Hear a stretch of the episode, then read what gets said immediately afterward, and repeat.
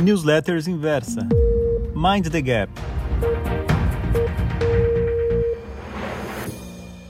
Olá, leitor. Aqui é o Marink e para a newsletter de hoje eu escolhi como título Anomalias de um mercado em ebulição.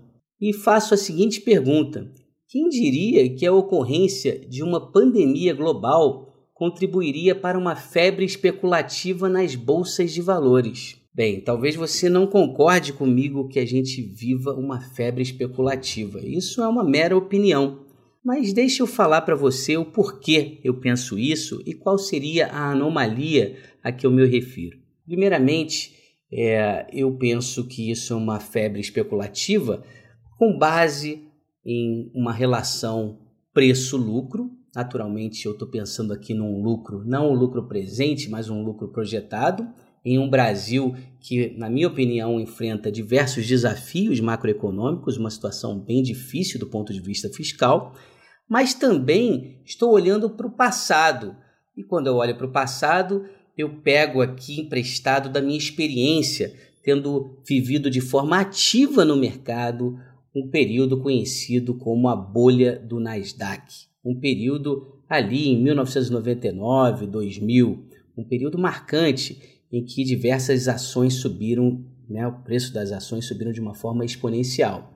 Então, quando eu vejo hoje as ações da Tesla, eu logo penso no preço das ações da Qualcomm durante aquele período. Quando eu vejo hoje o preço das ações das empresas associadas ao varejo digital no Brasil, eu logo penso na tamanha especulação que foi em torno das ações da Globocabo no Brasil no início do milênio. Naturalmente, né, quem está ouvindo pode perguntar: poxa, mas comparar a Globocabo com a Magazine Luiza, por exemplo, faz algum sentido?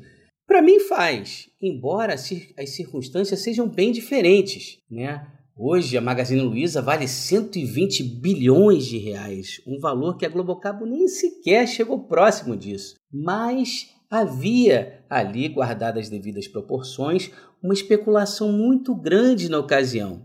Muitos analisavam a Globocabo e projetavam o número de assinantes de TV a cabo no Brasil. O potencial era imenso, muito parecido com a forma que as pessoas fazem hoje ao pensar no número de consumidores online no Brasil. Então, há semelhanças no processo, embora a magnitude seja muito diferente, tá?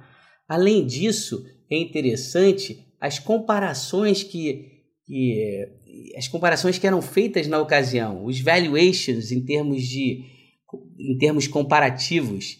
Ficou famoso na época um relatório feito pelo Banco Fator que comparava, que estabelecia um preço-alvo para a Globocabo de R$ 6,00 na ocasião, comparando os múltiplos da Globocabo com os múltiplos da Comcast, da empresa americana também de TV a cabo. Aquilo, na ocasião, a posteriori, foi visto como uma aberração. E hoje, eu noto uma comparação também que é feita entre a Magazine Luiza, a Via Varejo, a B2W, com o que vem ocorrendo com a Amazon, sem perceber que a Amazon é uma empresa que conta com a AWS, a Amazon Web Services, uma empresa voltada para cloud computing, né, para computação em nuvem, uma empresa que tem uma margem elevadíssima algo que nenhuma dessas três brasileiras tem. Fosse a Amazon somente o varejo,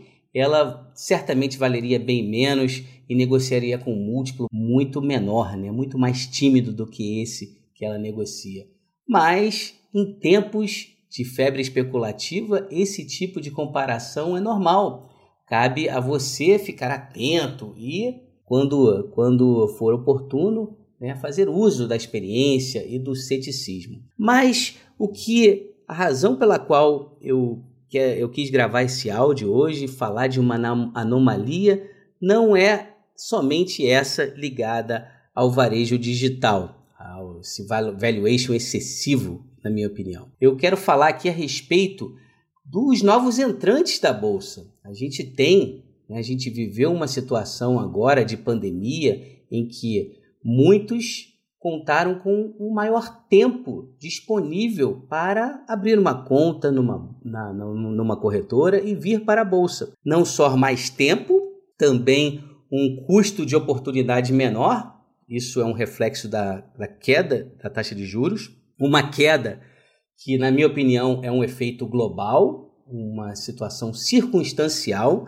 não necessariamente uma aprovação do governo que está sendo colocado em prática, né? Eu penso que o que a gente vê hoje, a gente vive um processo deflacionário e isso vem trazendo não só a taxa de juros brasileira, mas a taxa de diversos países né, ao redor do mundo para níveis bem mais baixos.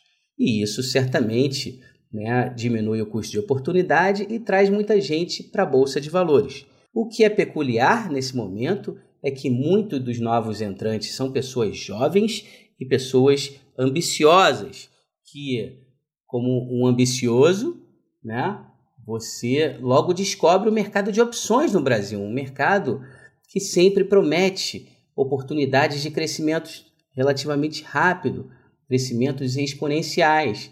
E a gente pode ver é, uma característica muito interessante nesse vencimento de opções que está em curso falo aqui da série G.